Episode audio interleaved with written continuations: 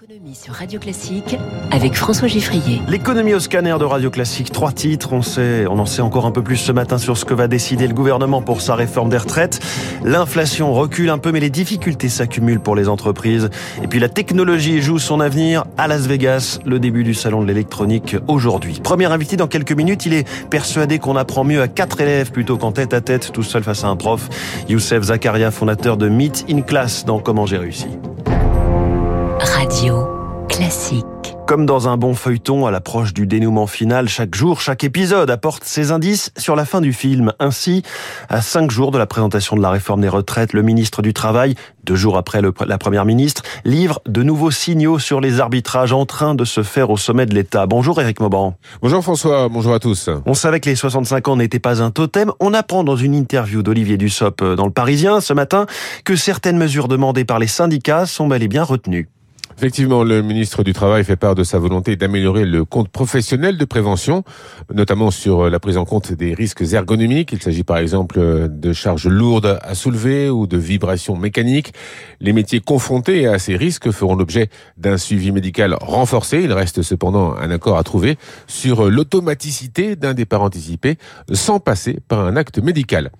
Ensuite, un index de l'emploi des seniors sera bien mis en place. Il sera inspiré de ce qui a été fait sur l'égalité homme-femme. Il sera demandé aux entreprises de faire preuve de transparence à ce sujet en termes de proportion et d'évolution, sans quoi eh bien, il y aura des sanctions. Enfin, Olivier Dussopt considère qu'il y a une forte probabilité que la réforme soit incluse dans le projet de loi de financement rectificatif de la sécurité sociale. Cela permettrait l'utilisation d'un nouveau 49.3 pour faire passer la réforme. Tout dépendra de l'ampleur de l'obstruction des parlementaires opposés à la réforme. Éric Mauban en direct, hier deuxième et dernier jour de cette ultime phase de consultation des partenaires sociaux par la première ministre Elisabeth Borne. Le président du MEDEF, Geoffroy Roux de Bézieux, l'a dit à la sortie de Matignon, le seul totem qu'on a, ce n'est pas l'âge de départ, mais l'équilibre financier. On a besoin d'une réforme des retraites, dit-il. De son côté, le patron de la SNCF, qui sort d'un mois de décembre rempli de grève, craint déjà une réaction assez vive de ses troupes face à cette réforme des retraites. Jean-Pierre Farandou annonce déjà une période difficile difficile, dit-il, qui va perturber l'entreprise, selon lui. L'autre crise qui couve et que le gouvernement tente d'éteindre, c'est celle de la flambée des prix de l'énergie. Après les boulangers, ce sont les restaurateurs qui ont droit à leur réunion à Bercy aujourd'hui. Alain Fontaine préside l'association des maîtres restaurateurs. Je crois que le gouvernement, s'il doit nous aider, doit nous aider sur les charges sociales de façon pérenne pour résister à ces crises successives parce que ça fait trois ans qu'on est dedans. Nous employons énormément de monde et nous avons une masse salariale qui est considérable. Donc les boulangers, là, sont dans la tempête. Ils ne l'étaient pas pendant le Covid, mais ils le sont maintenant. Pour autant, nous, les restaurateurs, il y aura énormément de casse car si vous rajoutez à cela maintenant la masse du coût matière, la masse de l'énergie, ça devient insupportable. En plus, nous avons des dettes qui sont liées au Covid. Il faut surtout pas nous oublier, même si on a beaucoup pensé à nous pendant le Covid. Alors, on entendait Bruno Le Maire juste avant 6h30 dire qu'il n'y avait pas de mur des faillites malgré cette crise de l'énergie. Que nous disent les chiffres? Eh bien, ils sont tout chauds, publiés par la Banque de France et que révèlent les échos ce matin. 41 000 défaillances d'entreprises en 2022. C'est tout de même un bond de presque 50% sur un an, après une année 2021 certes particulièrement préservée. Étienne Lefebvre va nous dire tout à l'heure comment interpréter ces chiffres. Il, signe ce matin l'édito écho à 7h10. Pas de défaillance, mais une charrette colossale pour Amazon, qui supprime finalement non pas 10 000, mais 18 000 emplois à l'échelle mondiale. Le patron d'Amazon, Andy Jassy, que l'année a été plus difficile compte tenu de l'incertitude économique et du fait qu'Amazon a embauché massivement les années passées. Je rappelle que le groupe emploie plus d'un million et demi de personnes dans le monde. Alors il y a quelques jours sur Radio Classique, le patron d'Amazon France, Frédéric Duval, évoquait déjà ces suppressions de postes à venir. Dans nos exercices budgétaires, comme tous les ans, on regarde la taille de nos effectifs, on regarde la, la, les capacités installées. Dans le cas échéant, on a besoin d'ajuster, eh bien on le fait avec beaucoup de précautions, beaucoup d'empathie pour nos salariés qui sont un, dispositif très important de notre euh, mmh. activité, qui va faire les choses de la même façon. Ben, ça sera dans, dans, le, début de, dans le cours de, de, du début de l'année. Elles, de leur côté, ont rebondi après le Covid. Les sociétés d'autoroutes ont enregistré en 2021 un rebond. On l'apprend qu'aujourd'hui, un an après, car c'est un rapport de l'autorité de régulation des transports qui est publié. Rebond du trafic et nette augmentation du bénéfice, 3 milliards 900 millions d'euros.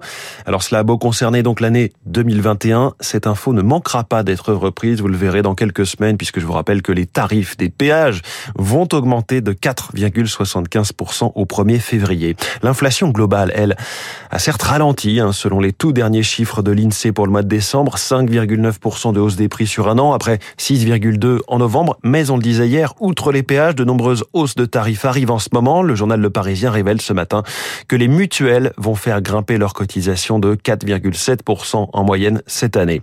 Face à l'inflation, les épargnants, eux, cherchent la parade. Le livret A est de nouveau très à la mode, mais n'enterrons pas trop vite l'assurance vie, puisqu'en novembre, elle a vu une collecte nette positive d'un milliard et demi d'euros. Philippe Crevel dirige le cercle de l'épargne dans cette période d'inflation, d'incertitude, les Français mettent de l'argent de côté. Le regain de l'assurance vie au mois de novembre souligne donc une petite amélioration de la confiance en ce qui concerne les prochains mois, en se disant que peut-être le plus dur est passé, que ce n'est plus nécessaire de maintenir un fort volume d'épargne de précaution et qu'il y a une petite amorce vers l'épargne de long terme. On revient à la crise de l'énergie avec cette annonce ce matin dans le journal La Croix, l'application EcoWatt, la fameuse météo de l'électricité qui doit nous alerter d'éventuelles coupures. Eh bien, elle a été téléchargée plus de 3 millions de fois depuis septembre. Ce chiffre continue de grimper, 3 millions de fois aujourd'hui. On était à 1 million il y a tout juste un mois. C'est le patron de RTE qui le dit. Xavier Piechazic euh, l'exprime au sujet de la baisse de la consommation d'électricité, environ 8% par rapport aux années précédentes. C'est une baisse structurelle, dit-il. Pas simplement la conséquence de l'hiver plus doux. Je vous rappelle que ces possibles coupures sont dues à la faible disponibilité de notre parc nucléaire, des réacteurs corrodés et un EPR de Flamanville qui a 12 ans de retard.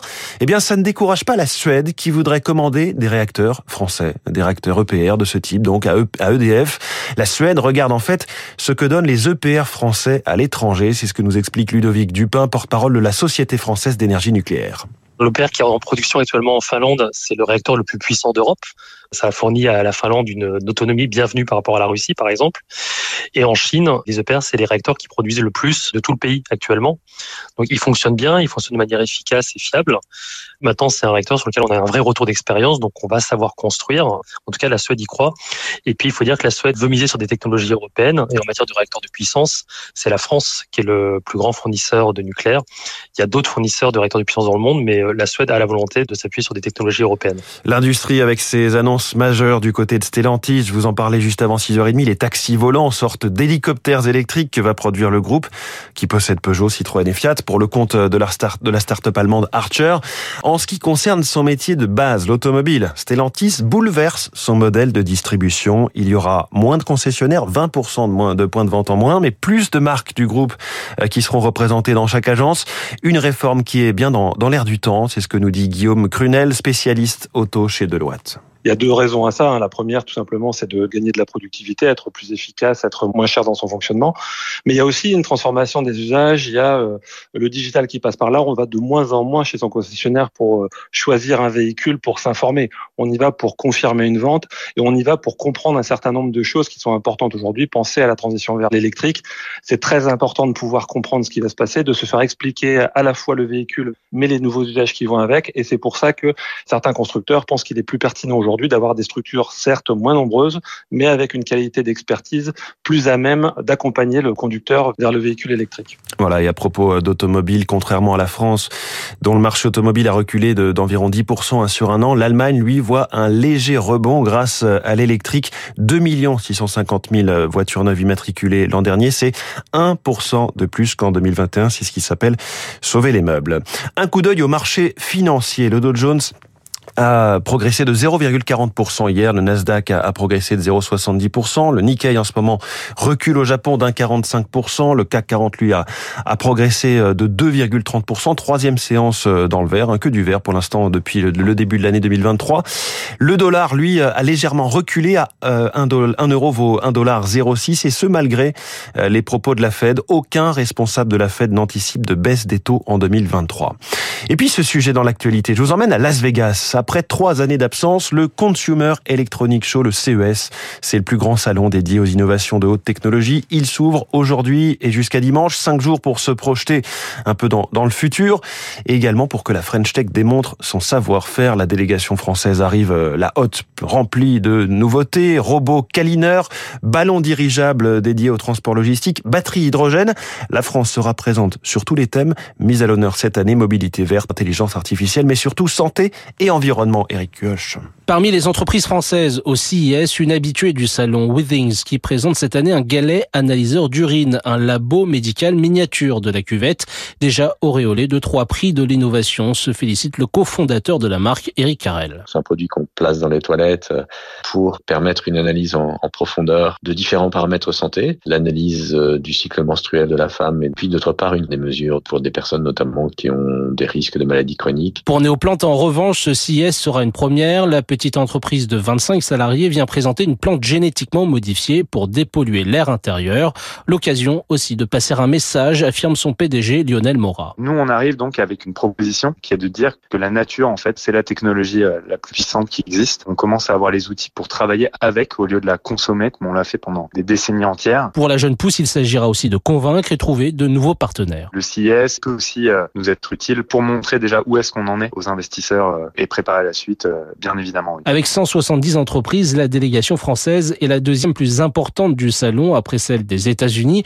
Une vitrine du savoir-faire tricolore s'enorgueillit Éric Morand de Business France. Ce pavillon French Tech qui permet de montrer que voilà, la French Tech qui a été créée il y a près de 10 ans maintenant euh, est clairement présente, que la pandémie ne l'a pas affaiblie, au contraire, l'a plutôt euh, renforcée sur la monde mondiale de la tech. De quoi convaincre Jean-Noël Barrot, le ministre chargé de la transition numérique, de faire le déplacement, mettant fin à quatre années sans visite officielle du gouvernement français sur le salon. Et à propos de technologie, euh, hier il y a eu cette nouvelle lourde sanction dans l'Union européenne pour Meta, la maison mère de Facebook. Deux amendes pour un total de 390 millions d'euros et ce pour violation du règlement européen sur les données, le RGPD.